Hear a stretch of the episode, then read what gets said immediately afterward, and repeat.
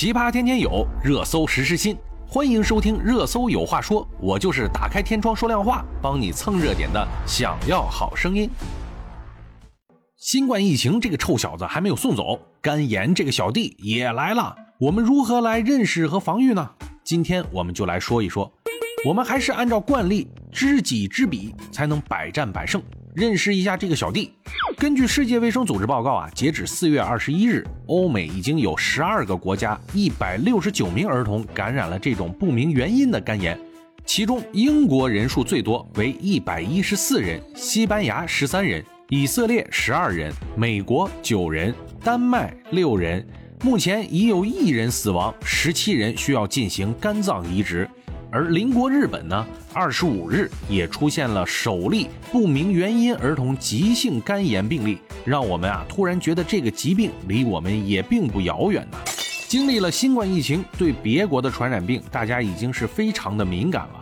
新冠主要摧毁了老弱病残，这次的肝炎又是针对儿童，真的不知道是不是地球已经开启了重启的模式。我们首先来了解一下这次的不明肝炎的症状。儿童感染以后啊，会出现皮肤变黄、腹泻、呕吐、腹痛、关节痛和肌肉疼痛等症状。日媒啊还披露，此前在四成多欧美患者体内都检测出了会引发喉咙疼痛的腺病毒，但这名日本病例呀，在腺病毒检测中呈阴性。目前呀，日本厚生劳动省仍在调查其感染的原因。这些呢都是非常明显的症状，也比较容易判别。相信呀，只要能够早点发现这个传染病，还是非常有可能被控制的。但是国外对待疫情的态度实在是有点让人堪忧呢。有人说肝炎嘛，身边有很多人都是没什么大不了的。那我就先来说一说肝脏的重要性。肝脏的功能比较多，而且也比较复杂。简单的总结来说呢，有五点。第一点，参与新陈代谢。肝脏是人体最大的实质性器官，占体重的百分之二左右，也是三大营养物质进行新陈代谢必须参与的重要器官。第二，生物转化、代谢、合成。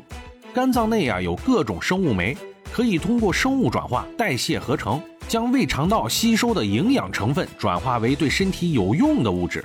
第三，解毒。无论是外源性。还是内源性毒素，多数可以流经肝脏转化为对身体无害的物质，进而排出体外。第四，合成分泌胆汁。正常肝脏啊，一天可以合成八百到一千毫升的胆汁，经由胆道进入肠道，帮助脂肪类食物进行消化。第五，造血及免疫功能，具有部分造血以及免疫功能，是合成人体白蛋白、凝血物质的重要场所。从进化论的角度来看，能够占人体体重百分之二的器官而没有进行退化，可想而知这个器官对我们的重要性。而且肝脏是身体为数不多的可再生器官，这个也说明了机体对它的依赖性。所以肝脏对我们来说是非常非常重要的。说了这么多，我们现在来敲黑板。肝炎的传播途径呢，通常只有两种，一种是血液，一种是体液。所以相对来说，传播的方式不像新冠那么凶狠，但是呢，传染几率也是非常非常高的。我们暂且先把它归为肝炎来进行预防，那就要要求我们做到三点：第一，首先必须注意个人的卫生，特别是个人护理，刮胡刀、修眉刀、牙刷等等个人用品专人专用，切勿混淆使用。第二，积极接种肝炎疫苗。虽然现在还没有明确不明肝炎的类型，但是肝炎疫苗能打就打，肯定没有坏处。第三，避免血液、体液接触，血液还好理解，体液呢就很多了。粗暴的理解就是身体上的液体，例如唾液、泪液、汗液、精液等等等等，都包括在内。所以啊，我们现在吃饭呀，最好采用分餐制。由于啊，这次的不明肝炎主要针对的是小朋友。所以啊，尽量不要带小朋友出去吃饭了。吃饭的时候也尽量给小朋友实行分餐制进食。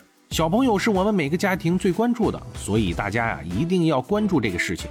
不过现在我们的国家对待疫情防控仍然是高压状态，国外来到国内的人员呢也是管控的非常严格的。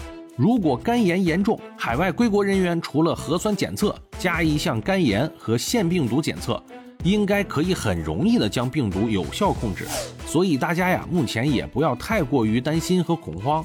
相信我们的国家防疫政策，也希望科学家们能够抓紧研制特效药和疫苗，让我们能够早日恢复以往安居乐业的日子。感谢收听《热搜有话说》，有关注不迷路。我们明天见。